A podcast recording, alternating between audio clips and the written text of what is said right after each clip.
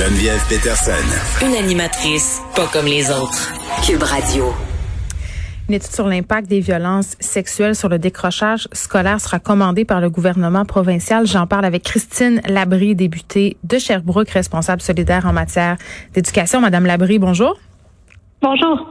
Écoutez, euh, quand même, il faut le dire, c'est à la suite euh, de cet été qui a été teinté par une vague de dénonciations euh, en matière de violence sexuelle que vous avez obtenu l'engagement du ministre de l'Éducation, Jean-François Roberge, de commander cette étude-là sur les impacts des violences sexuelles sur le décrochage scolaire. Oui, exactement. Je me, vous savez, on est déjà au travail par rapport au système de justice.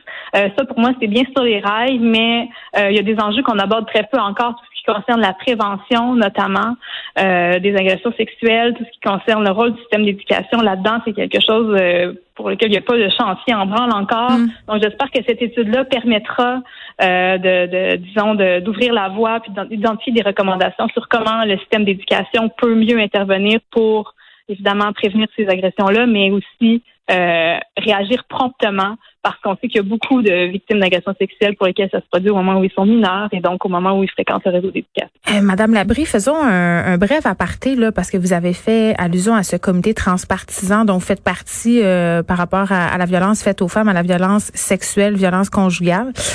Euh, tantôt, j'en parlais euh, avec l'ex-juge Nicole Gibault, euh, qui est collaboratrice à l'émission. on faisait un retour sur l'affaire Safia Nolin et j'évoquais notamment le fait que dans le système de justice, il n'y avait pas beaucoup de place pour les zones grises, qu'il y avait des choses pour lesquelles, en ce moment, les victimes n'avaient aucun recours. Est-ce que c'est quelque chose sur lequel vous penchez en ce moment dans le comité transpartisan par rapport à toute cette vague-là qu'il y a eu cet été de dénonciation?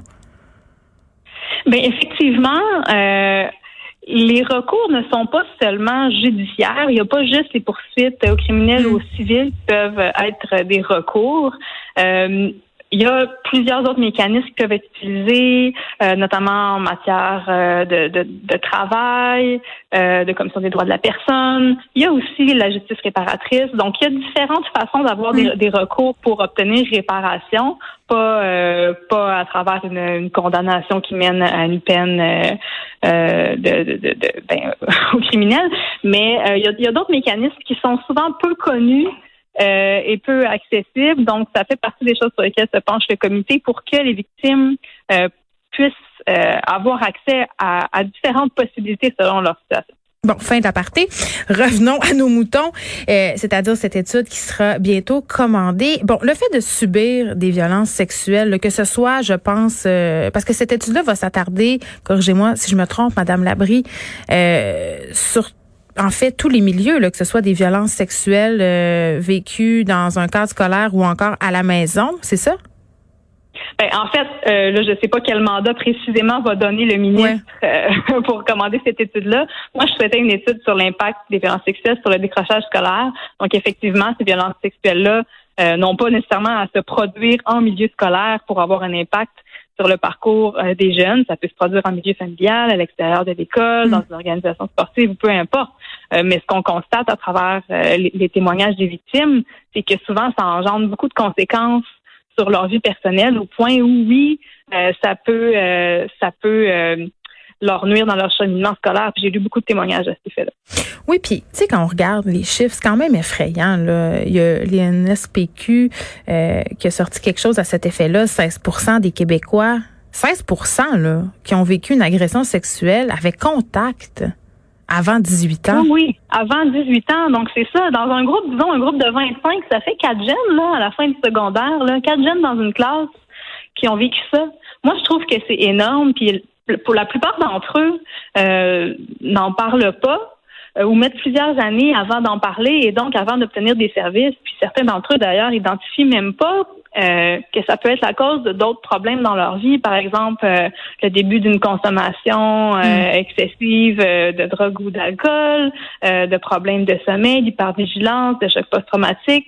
Des fois, c'est pas évident, peu importe où a eu lieu l'agression, mais en particulier si ça a eu lieu avec quelqu'un qui fréquente l'école, mm. il y, a, y, a, des il y a des conséquences importantes de ça. Puis c'est c'est le rôle de l'école, je pense, de, mieux intervenir là-dedans, un peu comme on l'a vu par rapport à la maltraitance. C'est pas le rôle fondamental de l'école, mais l'école a un rôle important à jouer par rapport à ça pour prévenir la maltraitance, identifier les situations de maltraitance. Puis on, l'a réalisé pleinement comme société, je pense, euh, dans les derniers mois. Ben, pour moi, c'est la même chose avec les agressions sexuelles. Oui, puis en même temps, on voit que c'est là que ça se passe. Euh, c'est vrai ce que vous dites, Madame Labré, à propos du rôle de l'école. Évidemment, le premier rôle de l'école, c'est d'éduquer. Mais je pense qu'on gagnerait quand même euh, au niveau sociétal à ce qu'il y ait un volet éducationnel destiné à l'éducation sexuelle, à, à apprendre aux enfants, aux garçons, aux petites filles, la notion de consentement. Euh, on l'a vu avec différents sujets avant tu sais à un moment donné, il y a quelques années, le gros sujet dans nos écoles, c'était l'intimidation. On a fait des mm-hmm. pas de géant là par rapport à cette problématique-là socialement parce que ça a été porté par un projet éducatif. Les écoles ont embarqué, euh, les services de garde ont embarqué, tout le monde a embarqué. Mais on dirait que quand il est question d'éducation sexuelle, il y a comme un malaise. On dirait que c'est comme si les écoles voulaient pas aller là. Puis je comprends qu'il y a des enseignants qui sont peut-être pas à l'aise de parler de ces sujets-là, mais quand même, l'école demeure quand même, après la maison, le, lieu le plus important en ce qui a trait à l'éducation sexuelle des enfants. Oui, tout à fait. Puis on peut pas se fier que ça va seulement se passer à la maison non plus, parce qu'il y a des familles où justement c'est la famille qui est problématique. Oui, ça se passe pas euh, aussi. Ouais. Oui, donc évidemment on compte un peu sur les parents pour ça, mais ça ne peut pas être la seule source d'information sur euh, toutes les notions d'éducation à la sexualité, c'est sûr que l'école a un rôle à jouer. Puis là, en ce moment, c'est très peu. C'est très peu le nombre d'heures qui est consacré à ça. Puis oui, effectivement, il y a des enseignants qui sont mal à l'aise d'aborder ces contenus-là, soit euh, parce que bon personnellement ils éprouvent une gêne, euh, soit parce que euh, ils, sont pas ils se sentent pas prêts à recevoir des dévoilements parce qu'ils savent que ça se produit souvent quand on aborde ces contenus-là. ils savent qu'ils sont peut-être devant eux des élèves qui ont vécu des abus et ils sont pas ils sont pas à l'aise d'être la bonne personne pour intervenir auprès des jeunes. Donc mm.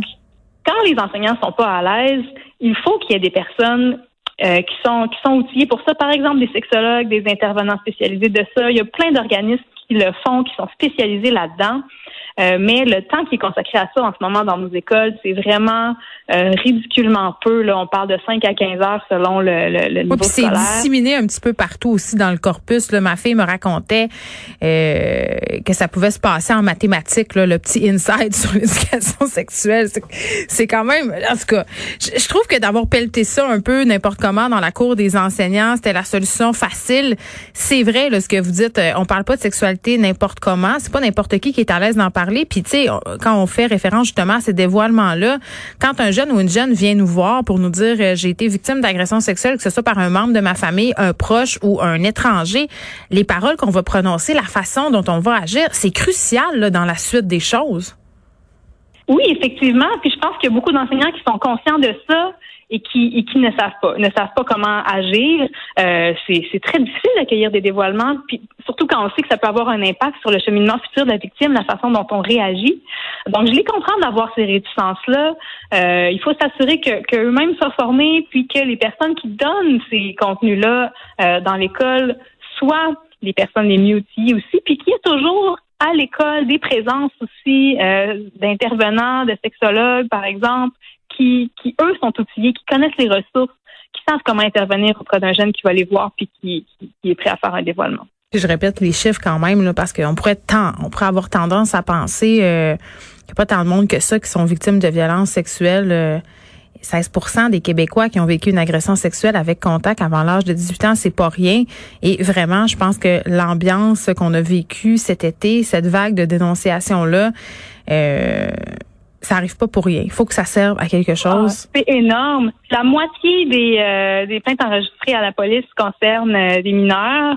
Euh, chez les chez les jeunes garçons, souvent, la, la majorité du temps, l'agression s'est produite alors qu'ils avaient entre 5 et 12 ans. C'est très tôt chez les jeunes filles, c'est plus entre 12 et 17 ans, mais ça se passe très tôt dans le parcours de nos jeunes. Donc, c'est pour ça, moi, je pense que l'école doit euh, être un endroit où les services sont accessibles, où les gens sont outillés pour accueillir les dévoilements. Hmm. Euh, puis en ce moment, j'ai pas l'impression que c'est le cas. Puis d'ailleurs, c'est quand on avait euh, étudié le projet de loi pour l'abolition du délai de prescription, on avait demandé à des groupes qui étaient là, ça serait quoi le prochain pas à franchir? Puis c'est ce qu'on avait identifié à ce moment-là que l'école, l'école devait être le lieu où on offre les services parce que souvent, ben tu sais, c'est des petites choses, c'est des problèmes de comportement. C'est un enfant qui tout d'un coup a plus le même rendement scolaire. Euh, bon, euh, les gens font pas nécessairement le lien, mais ça peut ça peut être causé par ça. Puis surtout quand on voit les proportions de personnes que ça concerne, euh, il y a fort à parier que c'est souvent la cause d'un soudain problème euh, de, comportement ou de, fonctionnement à l'école. Donc, euh, on, a tout avantage à intervenir le plus tôt possible. Oui, puis là, je vais pas faire ma, mère parano, mais la pandémie aussi euh, a eu cet aspect inquiétant par rapport aux inconduites sexuelles, étant donné qu'il y a eu beaucoup de jeunes qui ont passé énormément de temps sur leurs écrans, vigilance des parents souvent qui a baissé, télétravail oblige. On a eu beaucoup de cas où des jeunes filles, des jeunes garçons ont été victimes, si on veut, d'hameçonnage sexuel ou ont échangé du contenu qui a ensuite été repartagé. Donc, on a quand même, en tout cas, moi, je trouve qu'en matière d'éducation sexuelle, on part de très, très loin. Et j'espère que cette étude sur l'impact des violences sexuelles sur le décrochage va, en quelque sorte, amener à peut-être une solution plus globale aussi en matière d'éducation sexuelle dans nos établissements d'enseignement. Merci beaucoup, Christine Labrie. Christine, qui est députée de Sherbrooke, responsable solidaire en matière d'éducation. Merci. Ça fait plaisir. Bonne journée. Bonne journée.